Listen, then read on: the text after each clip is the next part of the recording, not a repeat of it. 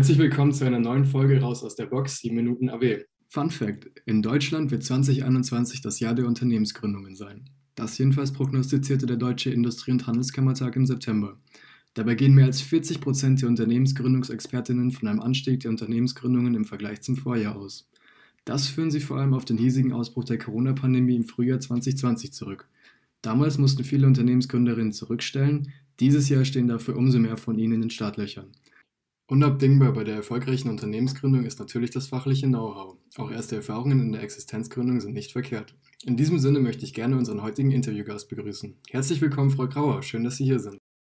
Unsere erste Frage, Frau Kauer, wer sind Sie? Stellen Sie sich bitte vor. Ja, hallo, ich freue mich, dass ich hier mit dabei sein darf bei der Reihe. Äh, ja, mein Name ist Brigitte Kauer. Ich äh, arbeite seit nunmehr sieben Jahren an der UTH Regensburg als Referentin für Unternehmensgründungen.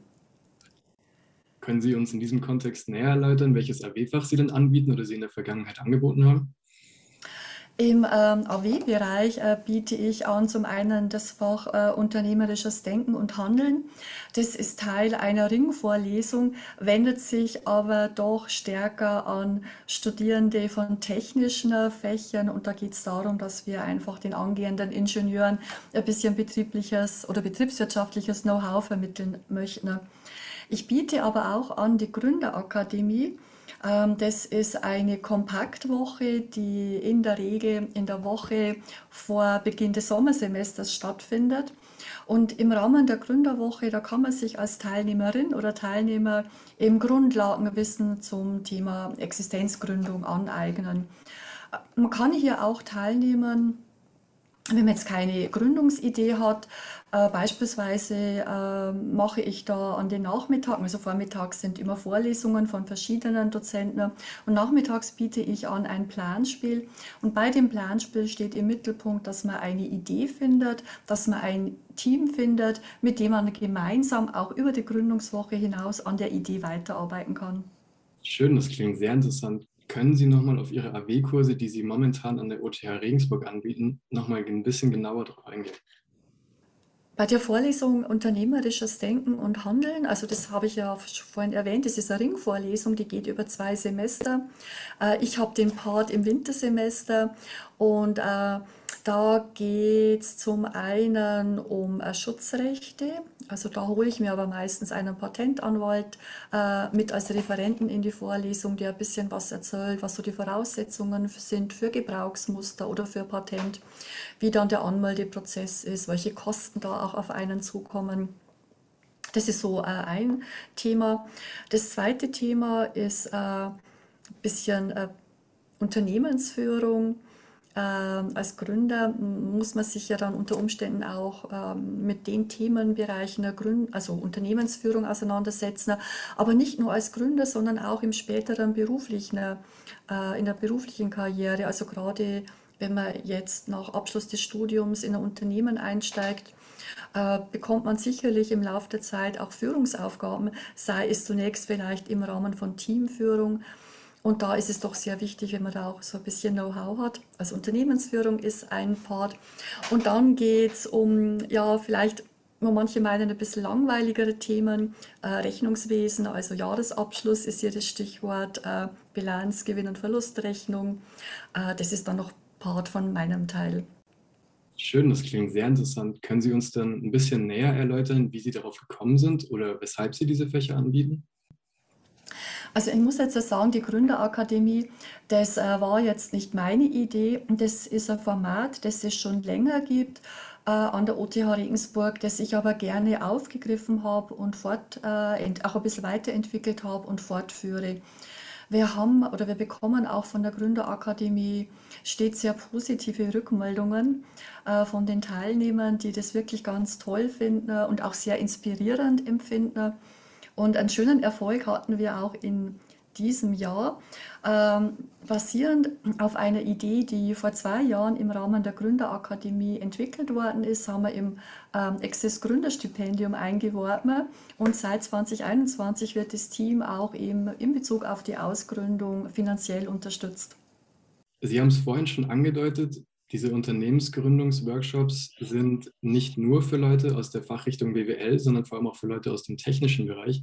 Das heißt, Sie betonen in diesem Kontext auch schon sehr diese Interdisziplinarität, die Sie in Ihren Workshops anbieten wollen.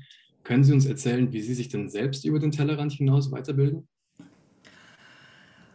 Ja, äh, kann ich gerne ein bisschen was dazu erzählen, wobei ich jetzt gar nicht weiß, ob das so sehr über den Tellerrand hinausblicken ist oder ob ich mich doch in meinem eigenen Universum ein bisschen bewege.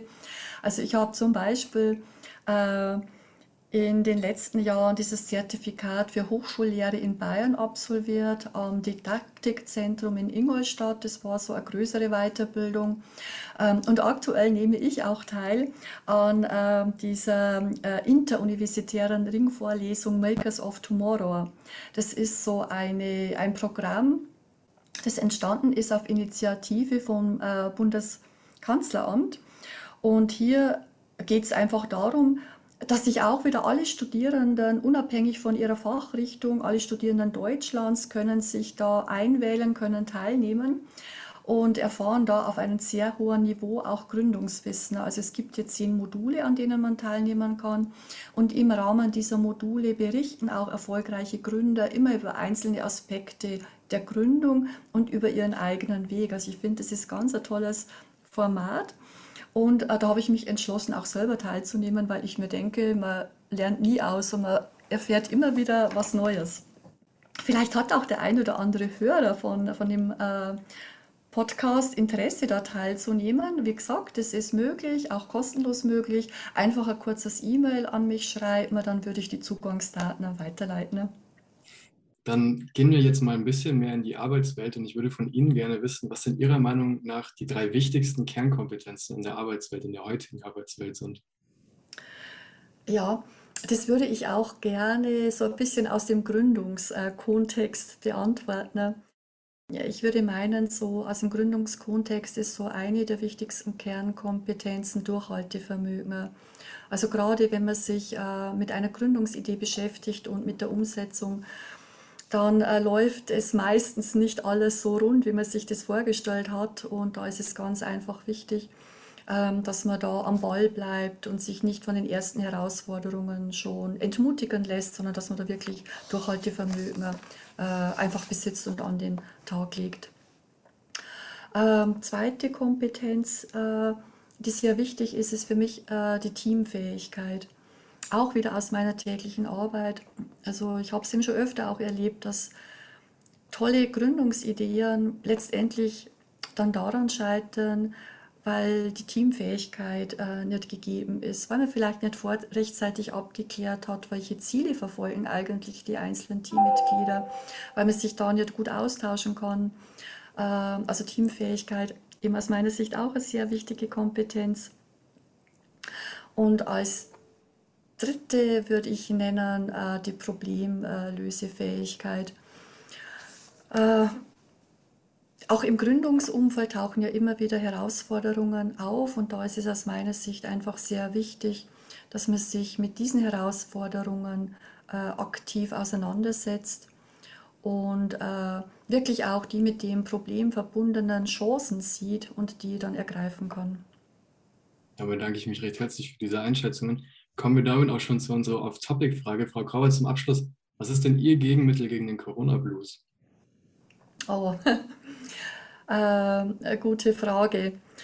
Also ich selber habe gemerkt, äh, am Anfang, wie das so losgegangen ist, habe ich wirklich mir sehr viele so online Formate gesucht und habe mich da ein bisschen eingebracht und mich ein bisschen ja, äh, engagiert. Ich habe aber gemerkt, dass mir dieses Thema online Formate, ja doch, irgendwann wird es doch ein bisschen zu viel. Also ich bin einfach gerne in der Natur. Also ich äh, gehe gerne wandern und ich schöpfe da sehr viel Entspannung und auch sehr viel Kraft. Und wenn es mir mal wirklich äh, sehr übel kommt, dann äh, ja, ziehe ich mich an und gehe raus in, in die Natur. Ich denke, das ist ein guter Rat, den wir uns alle zu Herzen nehmen sollten. So, das war die siebte Frage. Danke, Frau Kauer, dass Sie sich die Zeit genommen haben, uns einen Ausblick über den Tellerrand hinaus zu gewähren. Liebe Zuhörerinnen und Zuhörer, bleibt neugierig und traut euch über den Tellerrand hinauszuschauen. Dabei helfen euch die anderen Podcast-Folgen und das AW-Programm der OTH Regensburg. Danke fürs Zuhören und bis zum nächsten Mal.